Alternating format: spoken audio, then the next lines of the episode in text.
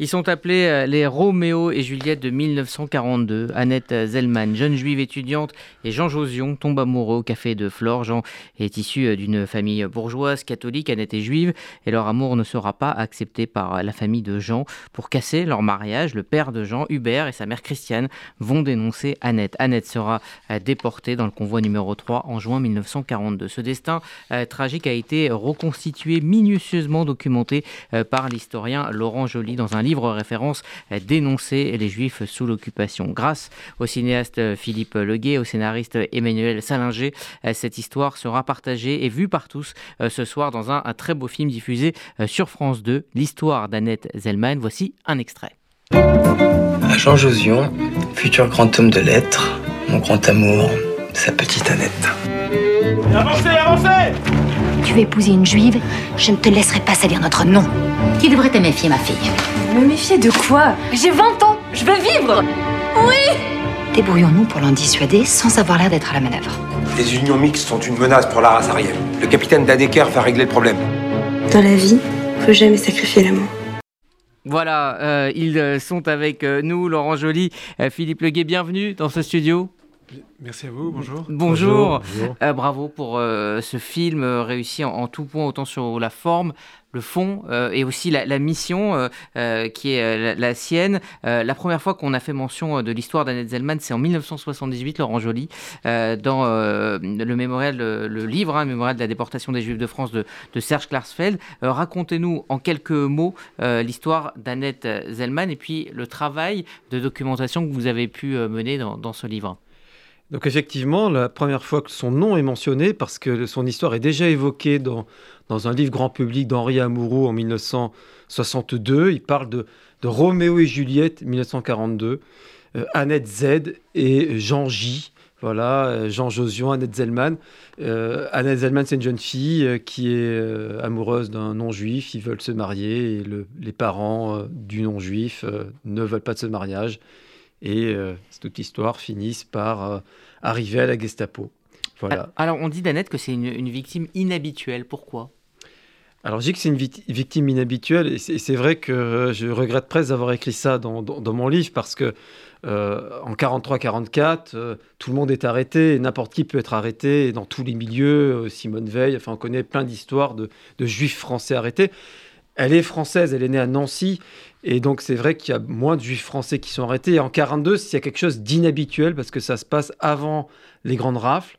Donc, on n'a jamais déporté de femmes euh, encore. Et, elle est arrêtée voilà, à, la suite d'une dénonciation avec un type, Dannecker, qui se trouve à ce moment-là avoir un peu tous les pouvoirs alors qu'il est un simple euh, capitaine SS.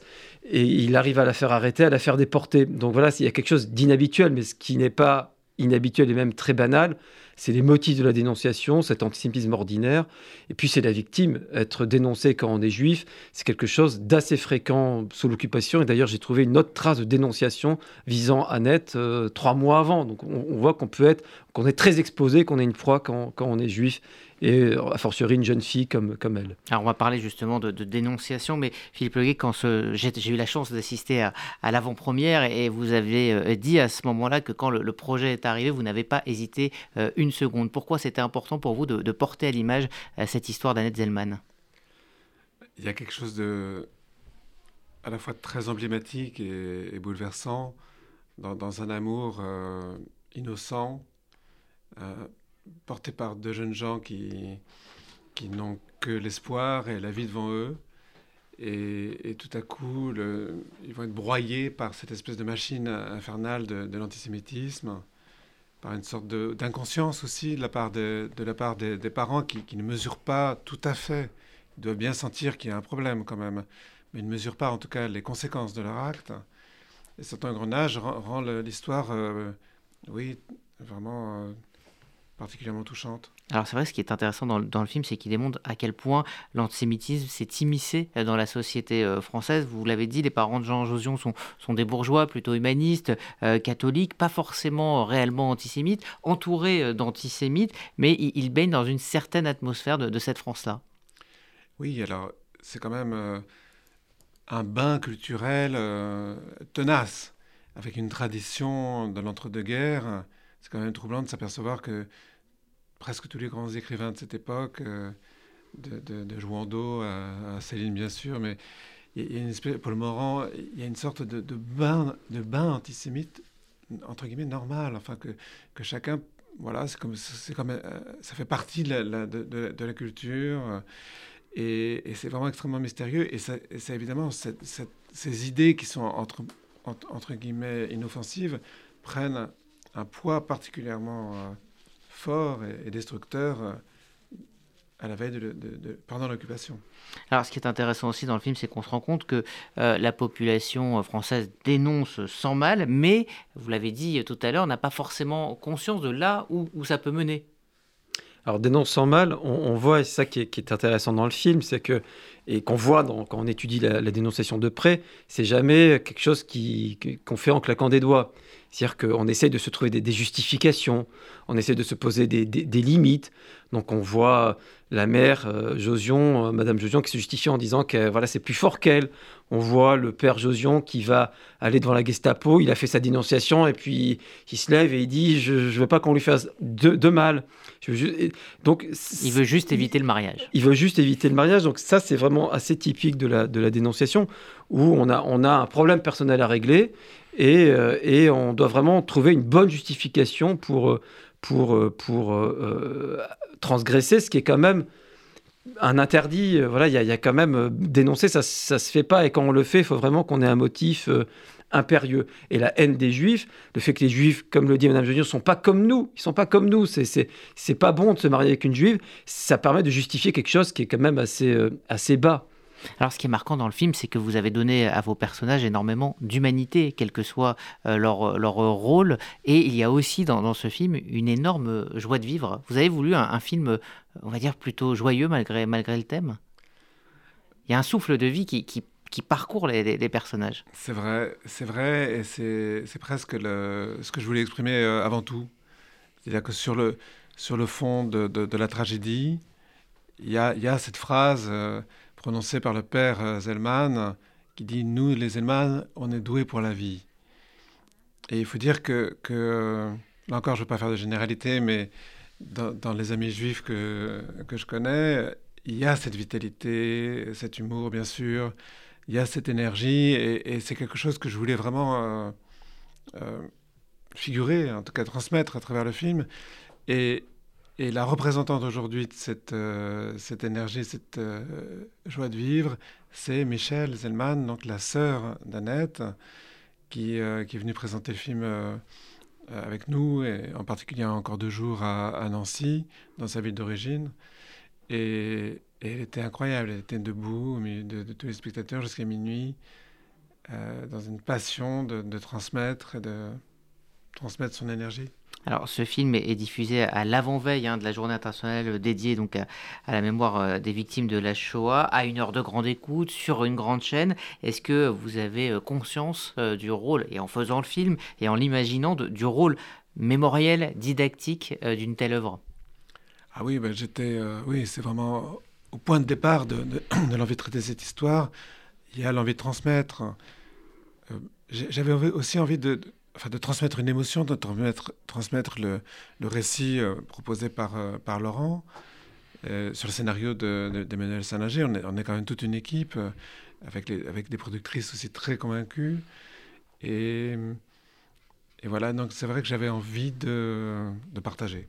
Laurent Joly, vous, travaillez, vous êtes un, des plus grands historiens euh, de, l'histoire de la Shoah euh, en France. Le fait de, porter euh, ces histoires particulières au, cinéma, à la télé, du fait que le maximum de, gens soient, au courant de ce qui s'est passé, c'est important pour vous. Et est-ce que l'angle qui a été choisi, c'est-à-dire choisir une histoire d'amour, c'est quelque chose de, bien senti pour vous? Est-ce que c'est pour ça que vous avez accepté ce projet?